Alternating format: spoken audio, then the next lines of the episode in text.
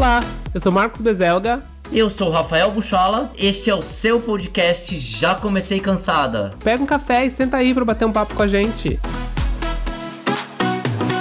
Gatinhas! Chegamos mais uma segunda-feira no seu ouvidinho com essa voz doce, essa voz de taquara rachada que eu tenho, maravilhosa, para vocês. Nessa segunda-feira aqui, por aqui tá chovendo, porque o verão aqui é desses, que só chove. Mas a minha amiga tá lá no friozinho de São Paulo também, né, gata? Como que você tá? aí? Gata, não só um friozinho aqui no sudeste, sul, no, principalmente no sul, deu um mini ciclone, bicha. Bicho, é um furacão, furacão 2000. Bicha, veio um mini ciclone por essas regiões. Eu acordei já, janela, tararararararara, meu bambu no chão, as minhas plantinhas todas caidinhas. Ai, Opa, Bi, fiquei desesperada. Mas assim, o ciclone veio e já foi embora, querida. Mas foi bafo, viu? É igual o boy do Grindr, né? Vem, faz o que tem que fazer e vai embora. É rápido assim. Não só o boy do Grindr, bicha, é minha vida amorosa, que vai, vem, vai, Oh, vem, nunca cá. Ah, então a gente tá nessa, bicha, tô acostumada, né? Mas olha, bicha, gente, ela tá ainda com as unhas babado, minha amiga.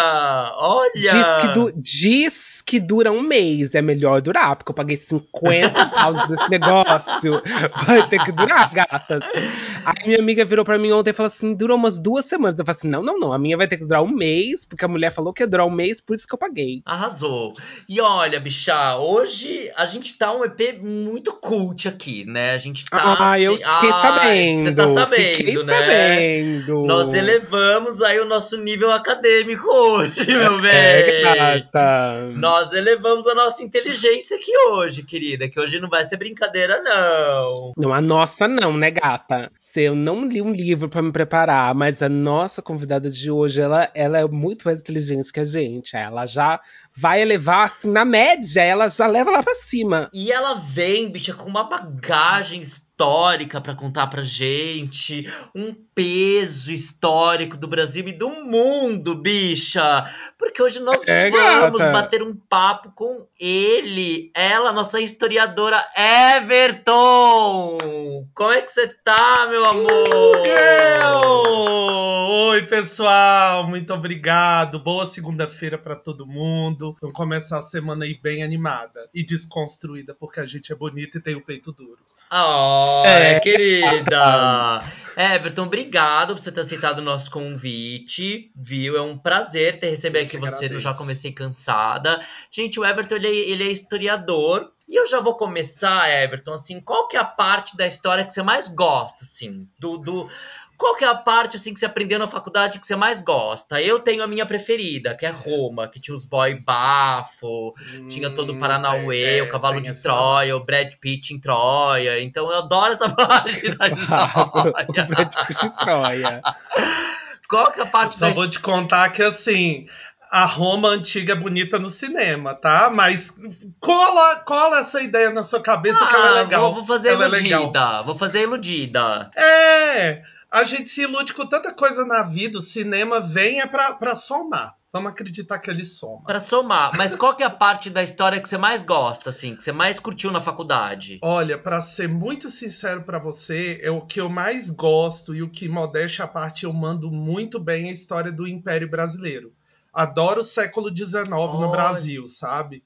Porque o século XIX no Brasil, ele, ele é a raiz de tudo que a gente é hoje, sabe? E assim, para dar uma resumida, bem resumida, assim, a, a estrutura social, até um pouco da, da, da parte intelectual, das relações de poder que a gente construiu no Brasil até hoje, ela vem do século XIX, sabe? E tem muita fofoca. Tá. Muita fofoca. E assim, eu até brinco.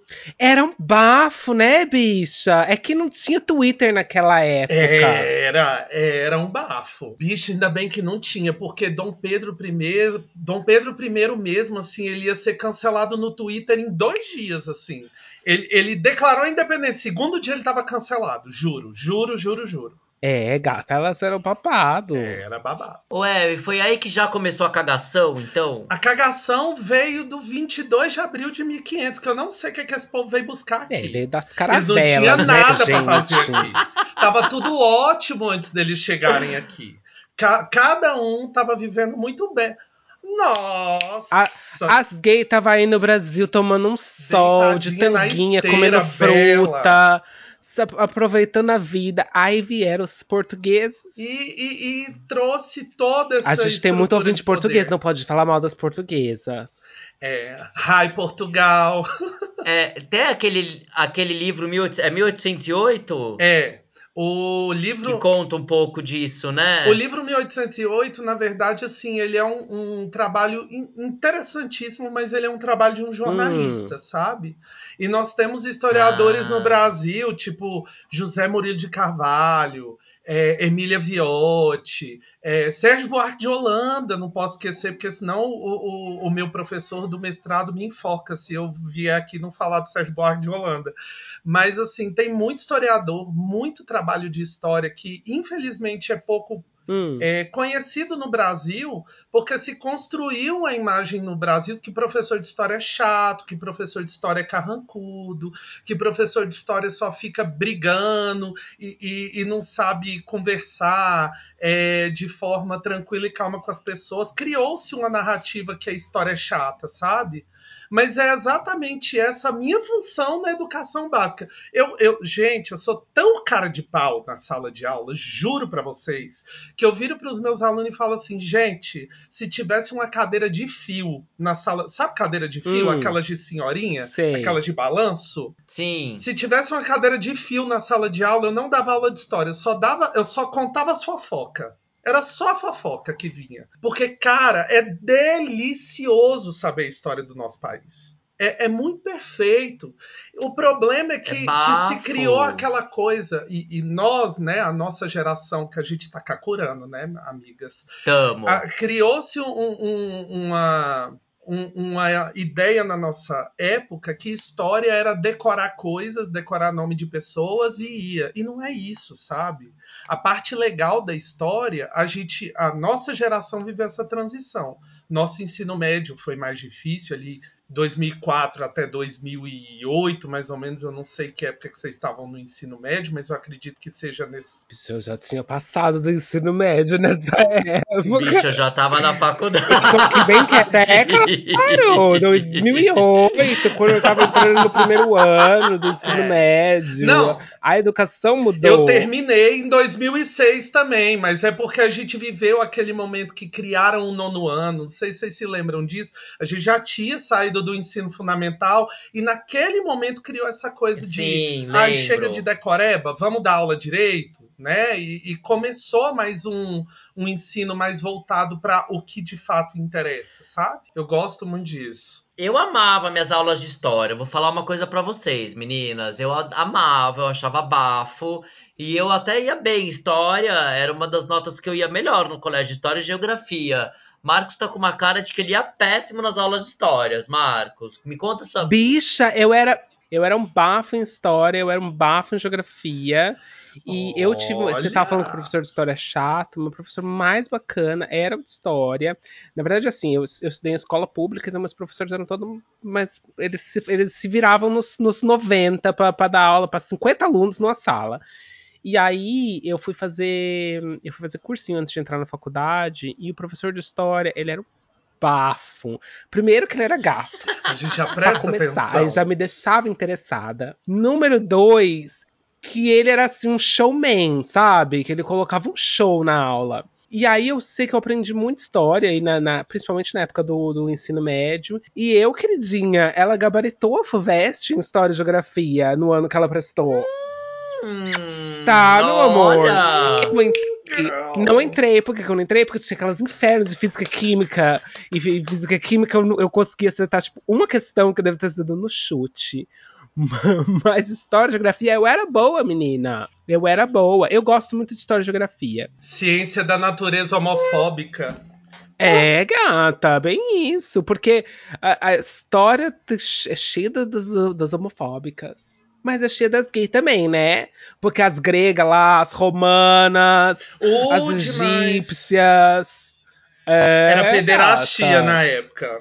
Era tudo pederastia, mas, mas a, a prática era, era idêntica à de hoje. Amigo, Você acha, falando nessa questão de história, você acha que a gente está vivendo um momento histórico? Porque a gente vive falando que a gente está vivendo um momento histórico. A gente está vivendo um momento histórico há 20 anos. Eu não aguento mais viver um momento histórico, gente. É.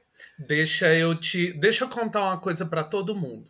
A gente também tem uma ideia de senso comum que história estuda o passado. Mas na verdade, o que, que a história estuda? Ela estuda o homem, o objeto central da história é o homem e as suas transformações ao longo do tempo. É isso que a gente estuda em história. Então, a gente vive um, um período histórico todos os dias. E por que, que isso não é clichê? Porque todo dia a gente tá, a gente é uma pessoa nova, sabe? Então assim, é um bafo, hum. por exemplo, os historiadores do presente, porque tem essa linha de pesquisa da história do presente, né, do que está acontecendo nesse momento, de que ai, a galera já está escrevendo uhum. sobre conflito de Ucrânia e Rússia. Sério? A galera já está produzindo coisas a partir da do, já já tem produção historiográfica.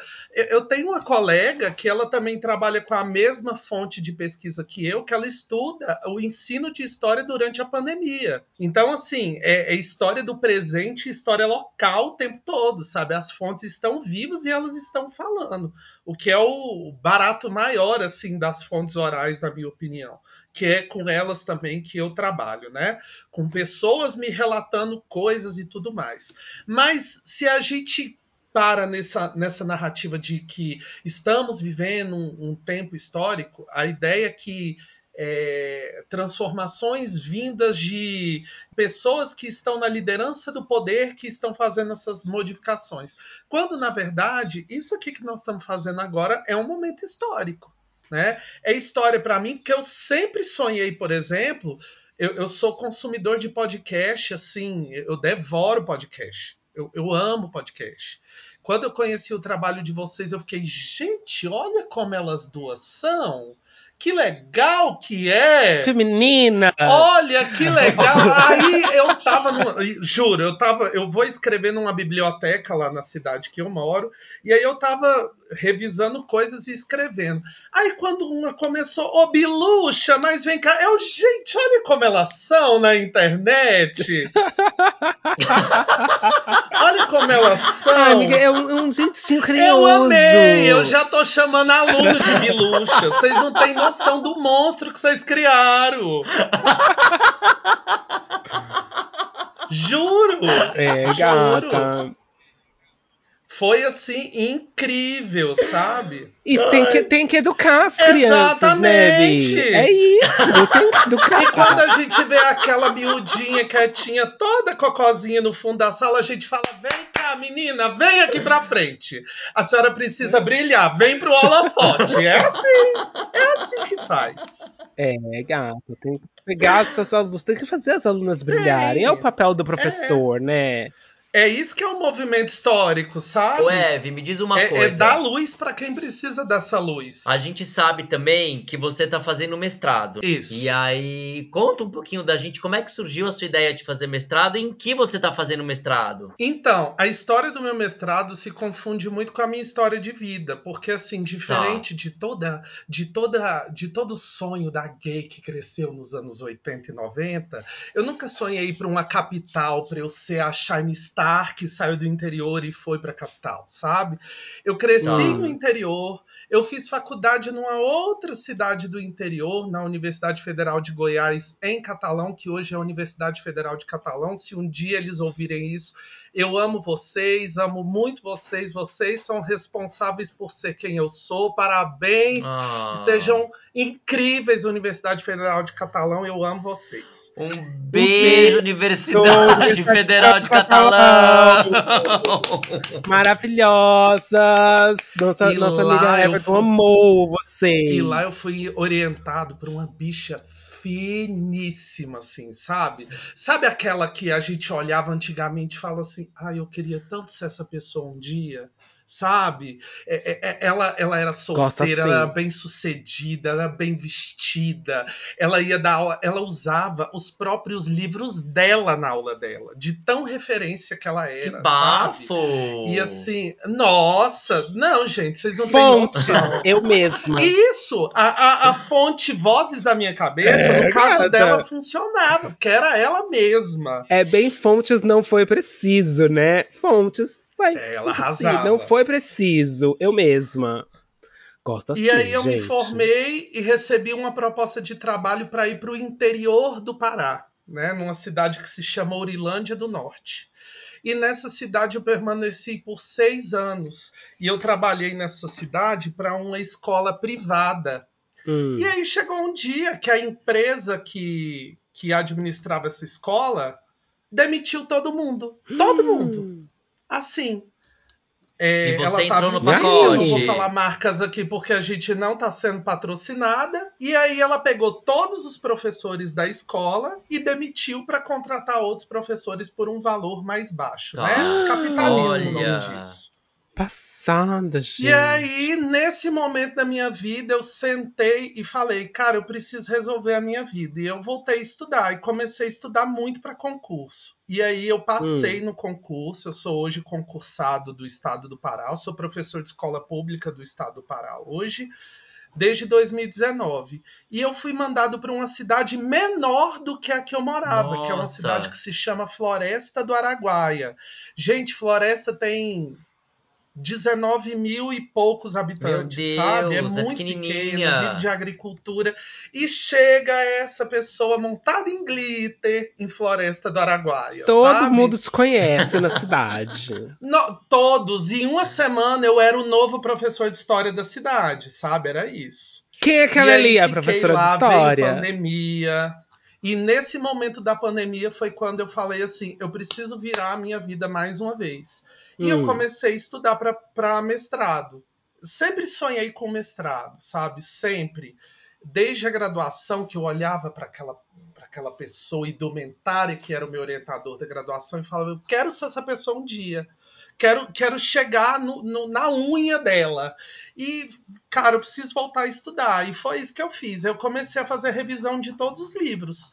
Tudo que eu via que caía em mestrado, eu comecei a comprar os livros e, e- e ler. E comprei curso para estudar para a prova. E me preparei para essa prova. E em 2021 eu fiz essa prova e fui aprovado, bicha. E eu olhava para o computador e falava, cara, eu, eu não, eu fiquei mais passado com o mestrado do que com a graduação, juro para vocês que assim, chocado, porque era uma universidade pública, numa universidade federal, que é a Universidade Federal do Sul e Sudeste do Pará. Eu amo a minha universidade, ela está crescendo muito, sabe? Ela está crescendo muito em pesquisa. Nós temos pesquisadores de iniciação científica na graduação e no mestrado. Acabou de ser aprovado doutorado em, em História agora para nós, sabe?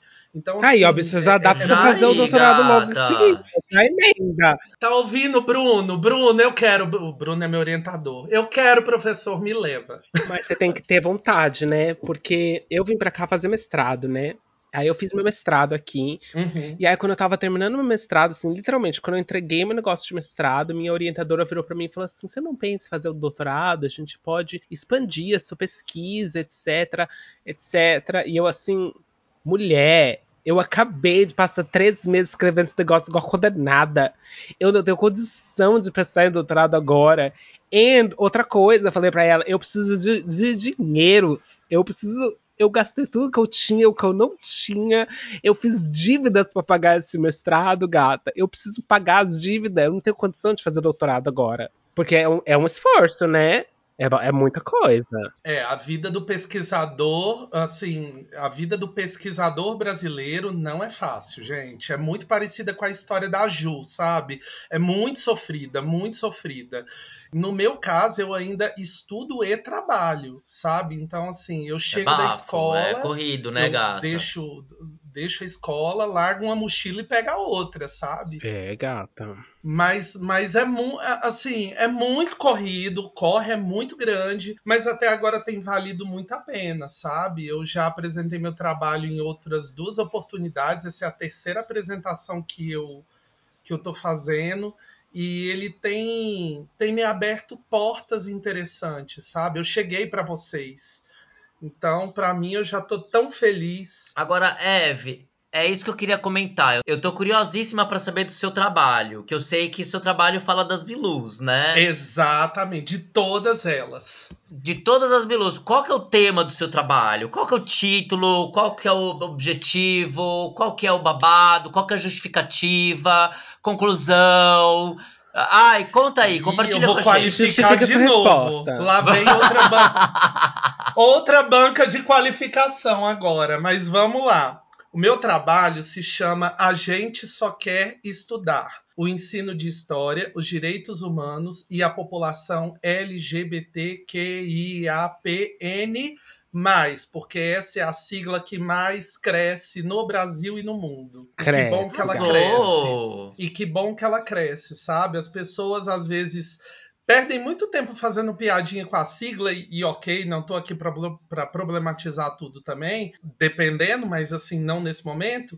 E na verdade, que bom que hoje as pessoas estão rompendo a barreira do silêncio, sabe? Que é justamente Uhum. isso que eu faço. Eu parto de uma fonte de pesquisa para a história que são as fontes orais. Hum. Ou seja, eu entrevisto pessoas de diferentes épocas, eu entrevisto pessoas que frequentaram a, a escola nos anos 80, nos anos 90, e entrevisto pessoas que frequentaram o ambiente escolar no século 21.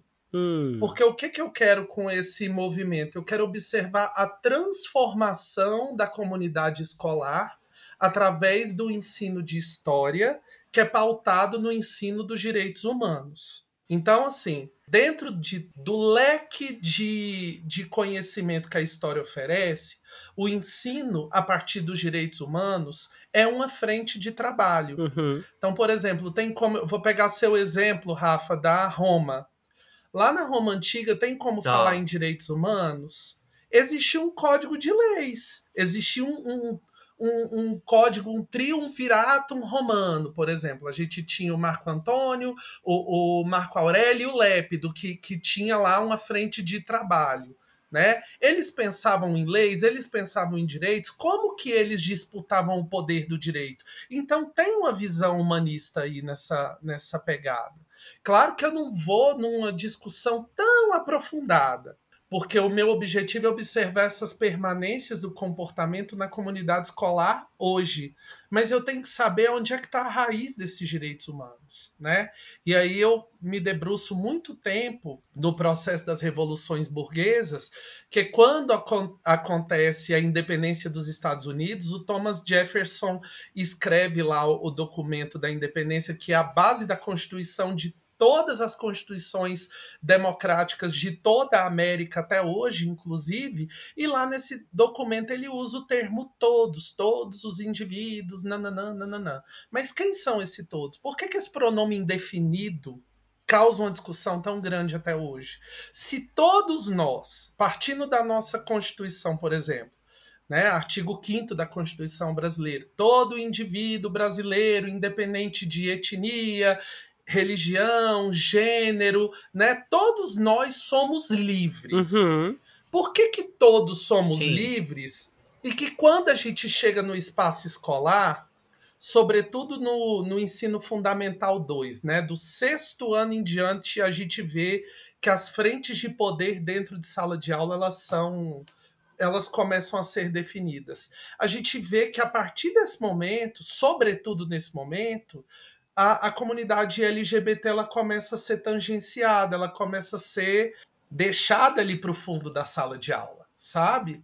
Porque uma Certo. existe a questão pedagógica de que o professor ele não pode, o professor não pode tirar o menino do armário, né, gente? É antiético. Tem isso. É. E Sim. quando eu digo menino, qualquer pessoa, né? Porque, na verdade, se sai do armário quando se sente pronto. É. E é isso. A pessoa pode ter Claro. 80 anos de idade, se ela sentir vontade naquele momento de declarar, mesmo que todos saibam, para ela é aquele o momento dela. Mas o espaço escolar ele é, um, é um, um lugar de disputa de poder muito grande. Se a gente traz, por exemplo, Sim. nas nossas realidades aqui, Quantas narrativas vocês vão trazer? Ah, eu tinha que ficar mais quietinho no meu canto, porque eu abri a boca, eu tinha que ouvir, ah, olha o viadinho, olha não sei o quê. Ou então você tem que ser o melhor aluno da sala de aula para você ter a passabilidade heteronormativa né? Ah, ele é o super nerd, então ele é legal. Vamos, vamos colar nele quando a gente precisar de fazer prova. Tem o fulano de tal que ajuda. Então ele vai ter ali uma outra frente. O Eve, você acha que ainda hoje existem essas disputas de poder e principalmente no quesito, por exemplo, existe aquela coisa estereotipada de que toda sala de aula tem a bicha, uh, o afeminado, a gorda, uh, o burro isso ainda é presente dentro da sala de aula e, e, e os professores conseguem identificar Olha, isso? Olha, eu vou te falar que hoje, é, é, é, e uma coisa que eu, assim, uma das, uma das coisas que eu aplaudo a geração Z é que me parece que eles estão lidando com a diversidade. Quando eu digo diversidade, eu não me refiro apenas à nossa comunidade, mas eu digo a toda a uhum. diversidade que compõe um espaço Sim. social: o branco, o preto, o gordo, o magro. Ao isso, diferente, a, né? As amplas. É, diferenciações do ser humano dentro de um espaço social. A geração Z ela lida, ela lida com isso com muito mais tranquilidade do que foi a nossa, por exemplo. Né? Até porque hoje a escola pública, por exemplo, ela, ela lida com pessoas com deficiência física, intelectual, transtornos de comportamento, todos dentro do espaço escolar. Então, todos ali estão. Uhum. precisam estar preparados né, para lidar com, com as diferenças. Entre eles, entre os alunos, a questão LGBT está sendo mais equilibrada eu não digo equiparada, mas eu digo equilibrada. Eles conseguem é, respeitar mais entre si quando eles estão num espaço sem, sem disputa. Agora, por exemplo, quando você quer colocar ali, vamos fazer a gincana da escola, aí você vai ver que essas disputas vão ficar mais evidentes, né? Vamos tá. fazer a, a, a, disputa da turma 1 contra a turma 2, assim, em, em gincana, em atividades pedagógicas, né? Que aí é aquela coisa de eu sou o mais forte, você é o mais fraco, fica aí atrás e faz a sua parte, sabe? Aí nessa hora a gente tem que entrar com esse discurso mais dos direitos humanos, olha, o seu colega, e olha que eu sou professor de ensino médio, viu, gente? Só de ensino médio. O seu colega também tem direito de participar, ele também pode participar, né? Esse ano, por exemplo, no nós lá na, na, escola que eu estou, nessa cidade que se chama Floresta do Araguá, trabalhei até ano passado e hoje eu estou em outra cidade, consegui minha transferência para uma cidade um pouco maior, né, mais desenvolvida e muito também por conta do desenvolvimento do meu trabalho eu fiz essa transferência, né? Havia uma resistência maior da sociedade de falar lá onde eu morava. Onde eu estou, não, existe uma, uma, resistência, óbvio, mas os que são maior de idade, eles, falam, eles falam, tá? Eles falam mesmo, eles falam nome de, de quem fez e o que tá. fez. E aí, teve um, uma aluna que ela, ela é uma aluna trans e ela falou, professor, eu vou dançar carimbó e eu vou dançar com a roupa das meninas. Eu, muito bem, você não é uma menina, você vai dançar com a roupa das meninas. E ela foi belíssima, montadíssima, com a saiona de carimbó. Foi, foi maravilhoso. Eu ia te perguntar isso. Os alunos, porque obviamente você encontra uma, uma multiplicidade de alunos dentro da sala de aula, né? E aí eu vou imaginar que você não tenta, você pode me dizer se se não, mas eu vou imaginar que você não tenta esconder o fato de que você é um homem gay. Não. Dentro da sala de aula. Você acha que isso facilita com que alunos que estão se descobrindo ou que estão passando, por exemplo, no caso dessa, dessa menina trans, que estão passando aí por um, por, um, por um período de transição, ou não, que são só cis e gays ou lésbicas, etc. Você acredita que o fato de você ser abertamente gay dentro da sala de aula ajuda esses alunos a virem, de repente, por exemplo, falar com você, é, se abrir com você, Ou você acha que é, é, existe uma resistência ainda muito grande entre, entre professor e aluno? Na escola pública, eu vou te falar que é muito mais tranquilo isso, sabe? Quando eu trabalhava no ensino privado, eu tinha que dar uma segurada muito na onda, porque, assim, é, muitas famílias, sobretudo escola particular, que além de alunos, antes de serem alunos, eles são clientes, né? Então você uhum. tem que uhum. entregar uma persona. E eu entregava essa persona que era pedido nas escolas privadas, sabe? Mas também não fazia força para disfarçar nada. Agora, na escola pública, eu sou eu mesmo, eu vou, eu vou com as minhas roupinhas coloridas, nas quartas-feiras nós usamos rosa, sabe? Toda toda coisa, mas assim, há uma segurança maior da comunidade LGBT em encontrar hum. uma pessoa que está do, do, do, lado de cá, no caso, né? É, em que eles podem ter algum tipo de apoio. Uhum. E quando eu coloco aspas aqui na palavra apoio, é porque é, é do adolescente confundir algumas relações, né, gente? Eles estão construindo caráter. Certo. E é muito comum, ah, o professor é de boa, o professor é tranquilo, mas tem hora que a gente olha vamos auxiliar, vamos fazer o que for preciso, mas existem normas e normas não, não foram feitas para ser é, quebradas. Vamos, vamos estabelecer a nossa relação. Mas é fato que eles se sentem mais confiantes, sabe? Muito mesmo. Ah, que Quebradas. massa! Nossa, fico tão feliz em saber que eu acho que essa geração tá sabendo lidar muito bem com a diversidade, com as diferenças, cara. Então, assim, raramente você vê alguém ou alguma pessoa sendo motivo de chacota hoje em dia, por exemplo, Eva, em sala de aula. Não, raramente não. Porque é, o, o bullying, ele é muito presente. Muito, muito. Porque... Ele ainda existe. É, porque... e agora ele tem nome né, gente? Na nossa época não existia bullying. E quando eu digo não existia, não, não existia tinha. a palavra. Na nossa época, a pessoa que sofria bullying que era chata, né? Inclusive. Exato. Inclusive, eu falo sobre isso no meu trabalho, né? É, na, na, nossa, no nosso ciclo social, o LGBT era o escandaloso, era o chato, era o polêmico, era o que não queria fazer as... Hoje não. Hoje a gente sabe que o nome disso é outro, né? O nome disso é, é LGBTfobia. Era, era o velho mimimi, né? Diziam que o que a gente é que é o que as bolsonaristas ficam aí, né? De que ah, é o mimimi, Exato. o mimimi. É, é essa é essa imposição não, não vou nem dizer imposição, mas essa assumir o que você é e quem você é e assumir o que não, não é certo com você ou não, não aceitar situações de bullying que naquela época eram chamados de mimimi e que, obviamente, pessoas que não desenvolveram tanto de lá para cá continuam a chamar de mimimi. Uhum. Mas a uhum. verdade é que tem, tem um nome e as pessoas, é, né, que é o bullying, graças a Deus que pelo menos as pessoas conseguem identificar mais hoje. Isso. Sim. Hoje a escola ela não tá livre da LGBTfobia, não tem como uhum. falar que a escola é livre da LGBTfobia, até porque a gente sabe que essas pessoas que que defendem o discurso do mimimi, eles são os que têm filhos, né? E esses filhos Sim. levam esse discurso da LGBTfobia para a sala de aula o tempo todo, gente. Porque é o que é, eles aprendem, né? Conosco, inclusive conosco, né? Eu, eu já, já tive que segurar muito, contar até 10, até 100, até mil para não discutir, porque a gente sabe que naquela relação adulta é a gente. Então, passa para a coordenação e a coordenação resolve lá do jeito que ela tiver que resolver.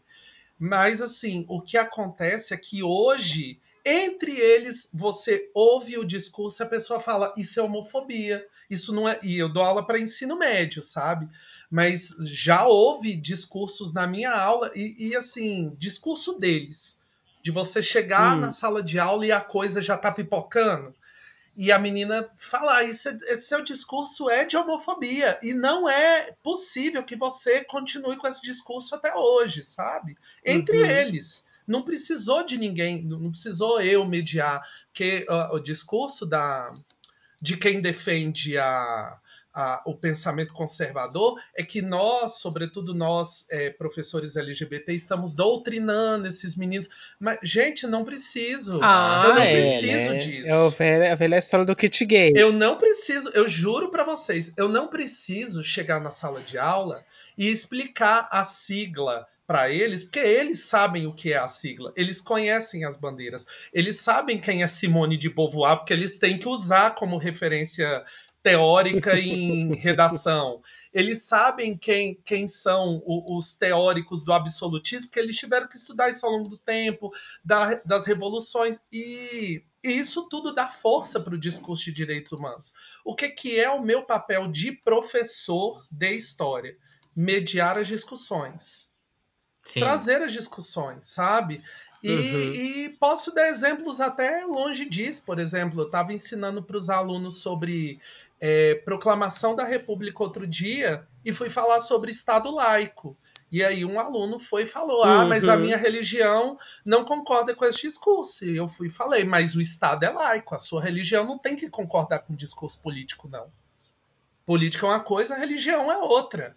Aliás, é. religião nunca deveria ter sido política em lugar nenhum, né? É, ainda é, Exatamente. mas não deveria. A gente sabe que, que esse discurso o Brasil, por exemplo, teve um período, né, no, no, no, na época da colônia, que teve um, um, período político conhecido como padroado, né? E aí, se você olha para hoje, vejam como esse discurso ele, ele chega para nós até hoje muitas pessoas vão formar o seu caráter político aonde? Dentro da igreja. Olha. E é aonde a gente tem que discutir isso, sabe? Que o lugar de pensar política é nos espaços sociais, tipo escola, tipo comunidade de bairro. Isso é lugar de pensar política. A igreja se estrutura a partir de uma estrutura política, que existe uma liderança, mas o discurso da igreja é religioso. É, exato.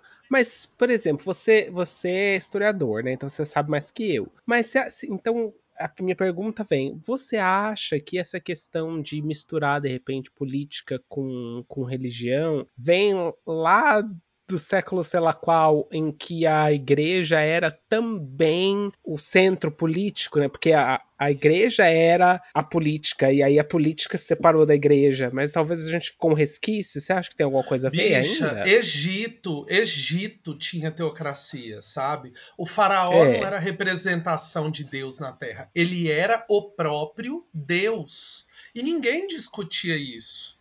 Se alguém Sim. tentou discutir isso, essa pessoa não sobreviveu para registrar a historinha dela que ela não acreditava que o faraó fosse o próprio Deus encarnado e vive na Terra. Você entendeu?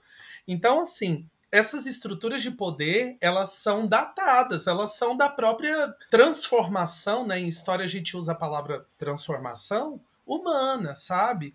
O que nos nos cabe enquanto historiador é analisar o quanto que isso forma a, a, as identidades de uma sociedade, sabe? Uhum. E isso chega para nós, sabe?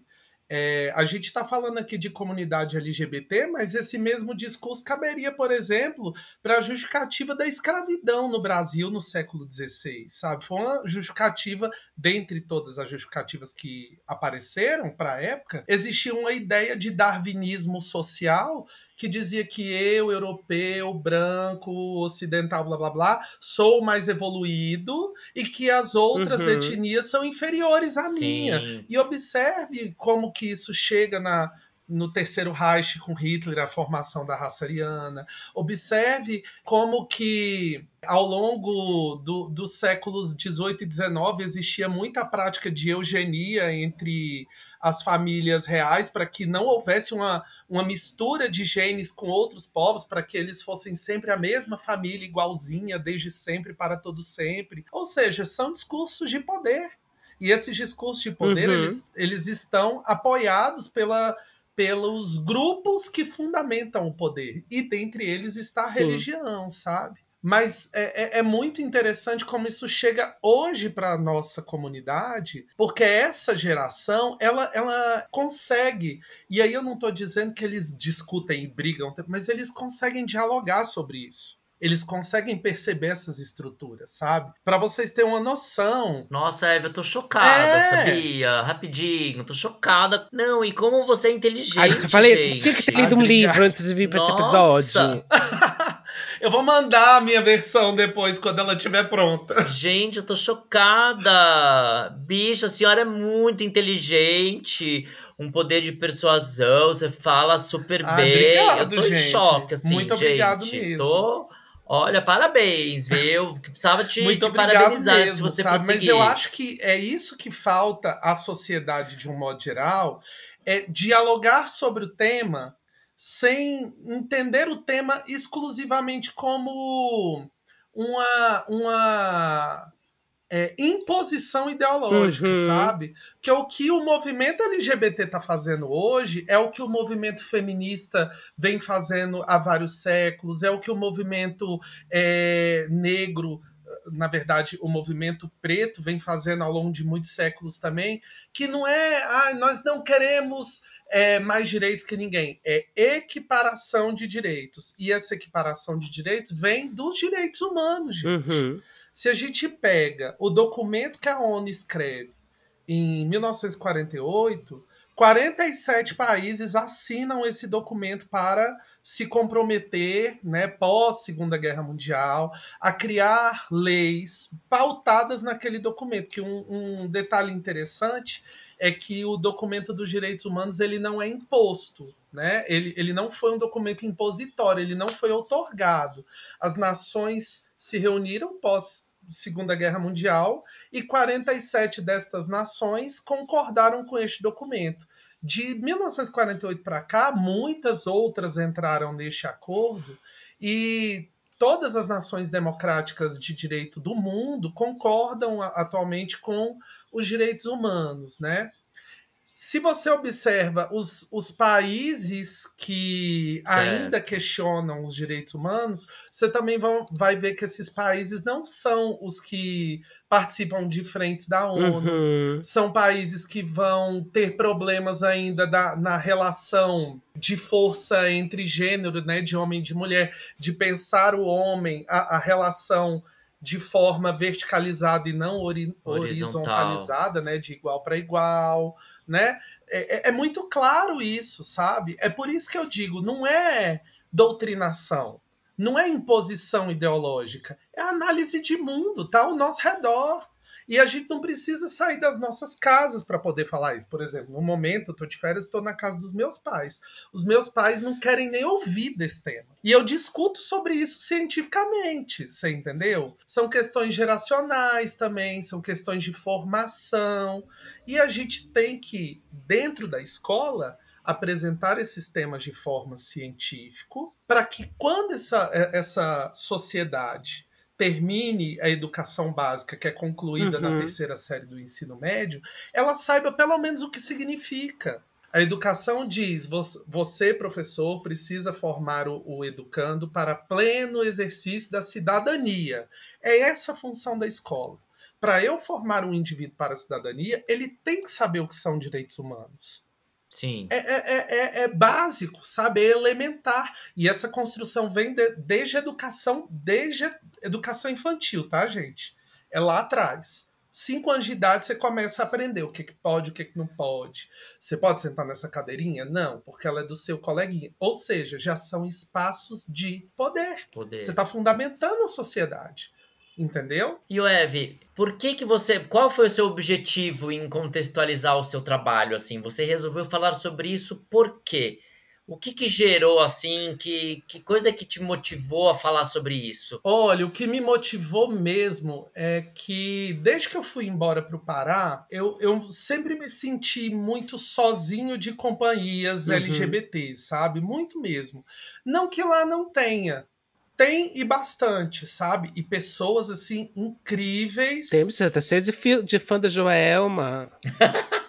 Se eu for entrar nesse quesito, bicho, eu morar lá em Floresta, tem uma escola de dança que as gays colocam a perna aqui, assim, e elas rodam, e elas montam, É, e elas ficam belíssimas. Aliás, é, e aí elas, elas, elas, pô, primeiro tem vários fãs da Joelma. Aí tem aqueles vídeos, eu, eu adoro ver os vídeos das gays jogando queimada. A muito Lá, elas, elas arrasam. Gente, é um bafo. Aí tem aquele campeonato, eu não, eu não. Gente, eu vou. Talvez eu vou errar, tá? Desculpa. Mas eu acho que é. Se não é no Pará, é, é por ali. Que é o campeonato de vôlei.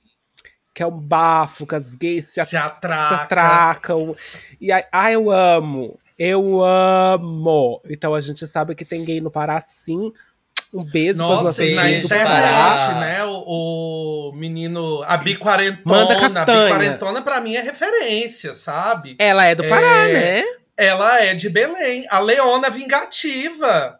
Né? Enxuta Gente, como como uma que eu vou esquecer da Leona. Vingativa? Nossa, a- o primeiro, o primeiro movimento, o primeiro maior movimento é, LGBT, ele parte do, do festival de Nazaré, lá da, da Igreja Católica lá em Belém, sabe? Tem um movimento gigantesco das drag queens, das travestis lá, incrível, sabe? Você sabe que um- uma história, uma história engraçada, entre aspas. Eu, quando era criança, eu ouvia aquela música do, do Natal, né? Jesus Cristo nasceu em Belém. E pra mim era Belém Do Pará. Pará. Não tinha outro Belém. Pra mim, Jesus Cristo tinha vindo de Belém do Pará. Com açaí numa mão e Comendo castanha na outra. e dançando um carimbó. Exatamente, pra mim sempre foi. E não era, infelizmente, né, gente? Fiquei muito decepcionada quando eu descobri que Jesus não era de Belém do Pará. Era só um outro Belém aí que a gente se importa um pouco menos. Mas aí você tava falando do seu trabalho, eu te cortei, a sua motivação do seu trabalho. E aí foi isso, sabe? Eu fui pra lá, eu ficava olhando, porque existe um ambiente cultural Uhum. LGBT muito forte, sabe? E eu moro no sul do Pará, que fica assim.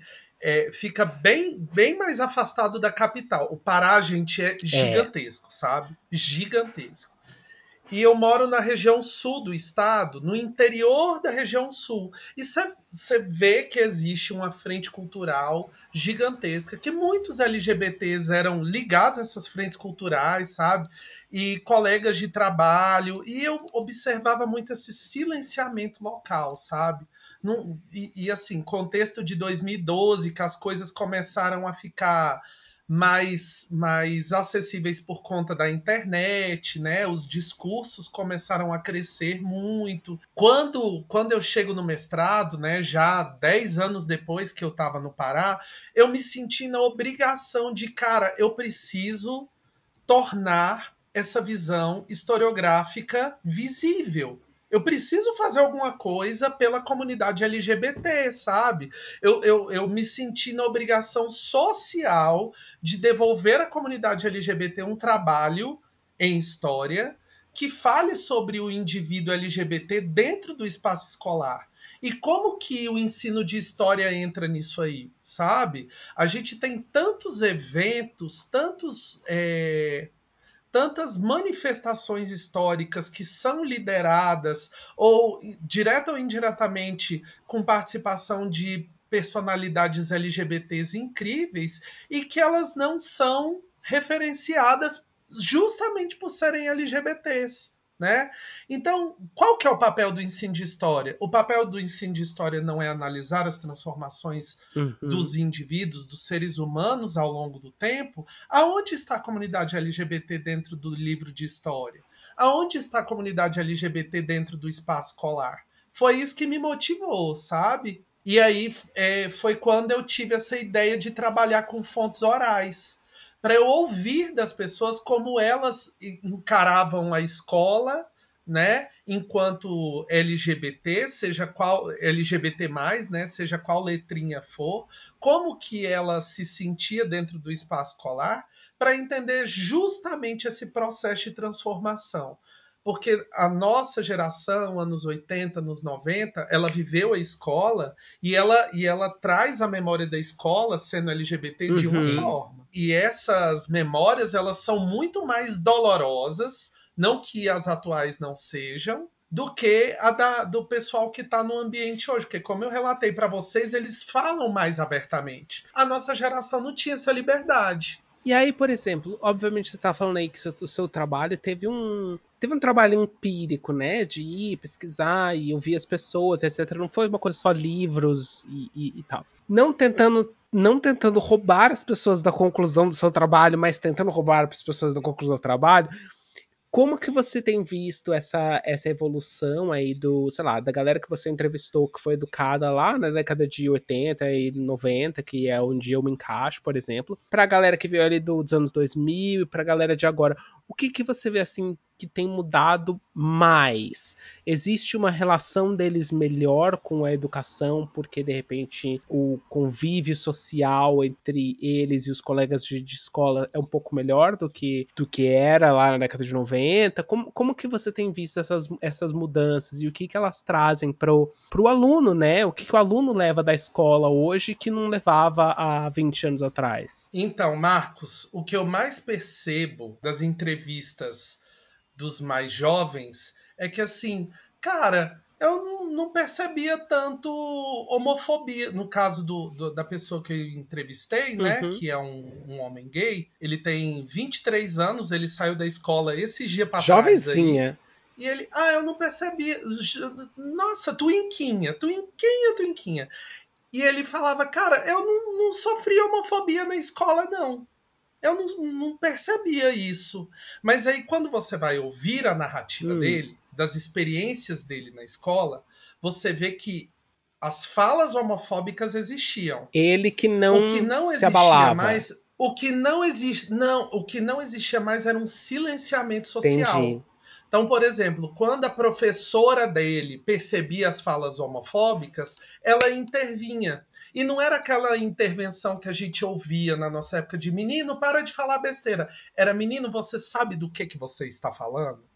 Sabe? Você tem um papel de um professor hoje que ele é mais atuante. Então o papel do professor é essencial, né? Nessa. Totalmente. É essencial para Totalmente. como é que eu vou dizer? Pra mediar essa percepção do que tá se passando, né? Sim, Porque você pode pegar um professor bolsominion também que não vai estar te ajudando. tem. Tem, tem muitos, inclusive de história, tá? Eu me choco, assim, sempre quando eu ouço algumas narrativas, mas isso é uma história para outro episódio, assim, Uhum. sabe? Mas é, o, que, o que eu realmente percebo de transformação é a questão do silenciamento. Uhum. Tem um, um pesquisador que se chama Michel Pollack, que ele tem inclusive um artigo que ele fala sobre a história, a memória e o silenciamento. E ele diz, logo no começo, nas primeiras linhas do artigo dele, ele fala que o silêncio ele é quebrado nos momentos em que a sociedade entra em crise. Uhum. Então, Olha, que só para fazer um plot twist com, com a sua pergunta lá do começo,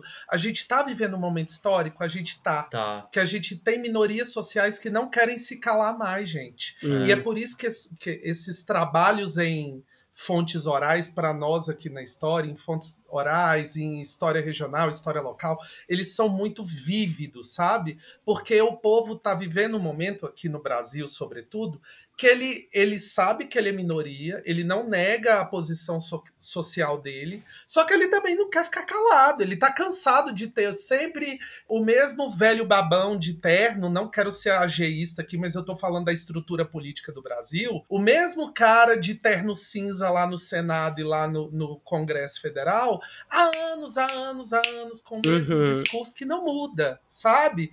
E, e observa, vamos observar o que está acontecendo de transformação política no Brasil de 2018 até hoje, sabe? Foi uma tentativa de mudar a política, deu merda, deu merda, deu É. merda. Gente, educação.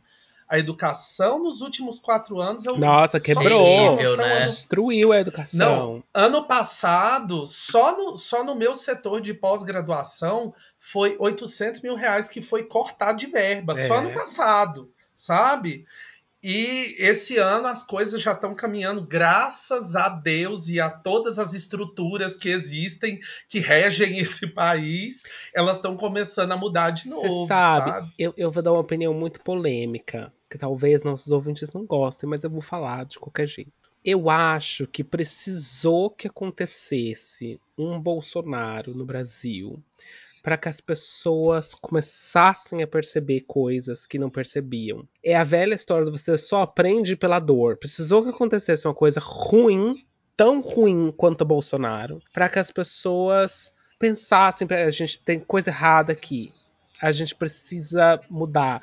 Então, por exemplo, você vê hoje no Senado pessoas como Erika Hilton, que você não via 5, 6 anos atrás. Ou há quatro anos atrás, né? Ela é bafo. É, maravilhosa, gente. Eu sou fã dela. Ela, se ela tiver um fã-clube, eu vou me inscrever, inclusive. E com uma voz incrível. Eu amo a Erika Hilton. Eu cito ela no meu trabalho. É, ah, de uma oratória, de uma. Ah, eu adoro ela. Nossa, bicha. eu ela é um quero, bafo. quero Mas foto, precisou, assim, to face. precisou. É claro que a gente teve aí, por exemplo, anos atrás, o Jean Willis, etc., que também foi uma voz muito importante no Brasil. Não vou, não vou negar a participação política dele. Mas eu acho que precisou acontecer, sem, sem tentar levar pra política, mas precisou que isso acontecesse para que desse um estalo. A gente podia ter aprendido de uma maneira melhor, eu concordo, mas infelizmente não foi assim. Só que eu acho que eu, eu quero, eu sou muito crente de que daqui para frente a, as coisas vão realmente melhorar. Eu acho também, Bi. Eu acho que as coisas agora tendem a melhorar. E eu acho que, enfim, acho que Ah, estamos demorar, saindo É, a gente trevas. teve- Ainda tem um bom caminho pela frente.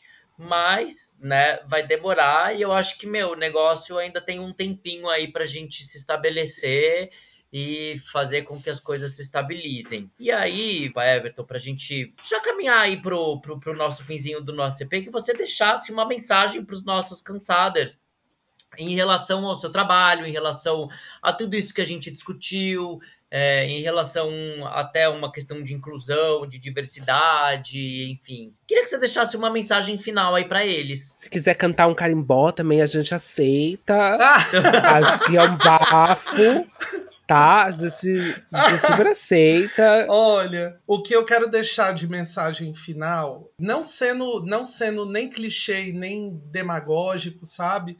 Mas acreditem na educação. Só a Sim. educação pode mudar esse país, gente. A minha história de superação nessa vida foi pela educação. Eu saí de uma cidade do interior de Goiás e hoje eu tô aonde eu estou, né, concursado, quase mestre e buscando outros outros outros desafios e outros objetivos na minha vida, porque em primeiro lugar eu tive uma família que me apoiou e porque eu tive uma educação boa, sabe?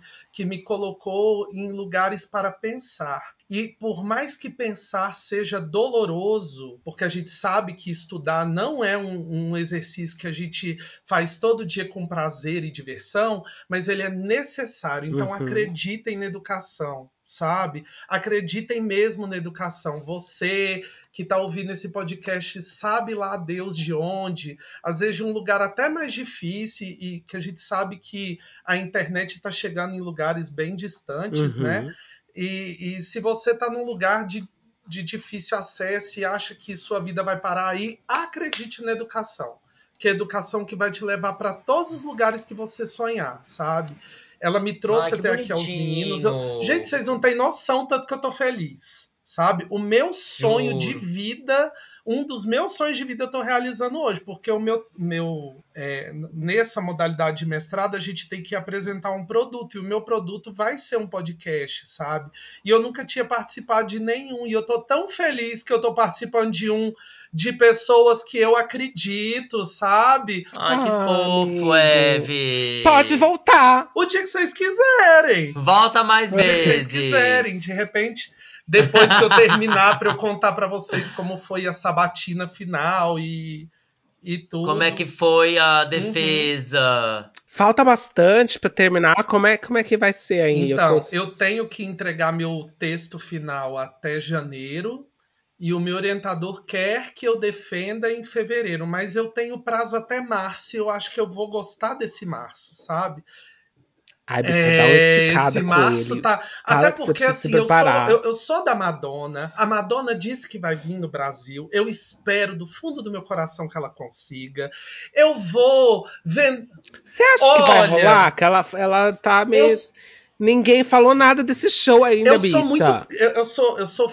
A produção não adiou, Não esse adiou. show. Tá lá nos stories dela. Brasil, eu tô chegando. Então eu tô muito acreditando nesse áudio, sabe? Muito, muito mesmo. Eu quero muito vê-la, porque eu não tive oportunidade de ir nos outros shows, né? Eu moro muito longe da, da- do Rio de São Paulo, então não deu para eu ir das outras vezes. E eu espero que ela venha, sabe? E aí, se ela vier, eu quero fevereiro todo pra Madonna, sabe? Eu já pensei. Gente, eu sou muito emocionado, vocês não têm noção. Eu tenho vinil, eu coleciono vinis, eu tenho figurino, eu comprei o sexbook, eu tô assim. sonhando, sabe? Sonhando, sonhando mesmo. Você se claro. preparou. Eu tô estudando Madonna. Eu tô nesse processo. É história, bicha. Vai rolar. Vai a rolar. história da vai rolar a música. história, Bi. É, história não, das Bilus.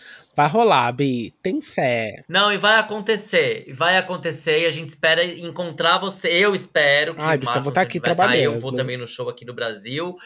E eu espero encontrar com você, Eve. Com certeza nós vamos encontrar. E vamos encontrar também todos os cansados que tiverem a fim de compartilhar os seus momentos com a gente no show da Mad Queen, querida.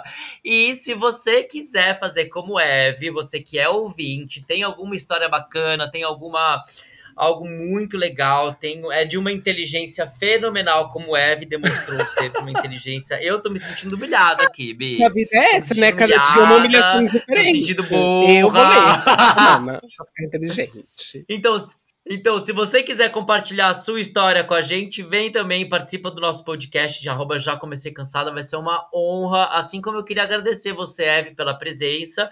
Obrigado mesmo, viu, Eve? Foi é, enriquecedor ter essa experiência de alguém que mora, de certa forma, tão longe da onde eu estou, por exemplo, é, que vem de uma realidade também completamente diferente. Eu acho que somou muito. Eu com certeza aprendi bastante Muito nesse episódio. obrigado. É, muito obrigado. Eve. E obrigado por estar mudando, na verdade, não, não só esse episódio, mas está mudando a, o jeito que as, as nossos adolescentes e crianças enxergam a escola, né? Porque eu acho que isso que é muito importante. Eu, eu não tive um professor abertamente gay que pudesse, que eu pudesse correr, se, né, para sei lá, me sentir parte. E você aí tá- ajuda tantas outras pessoas, tantas outras pessoas têm você como referência, e isso é fantástico.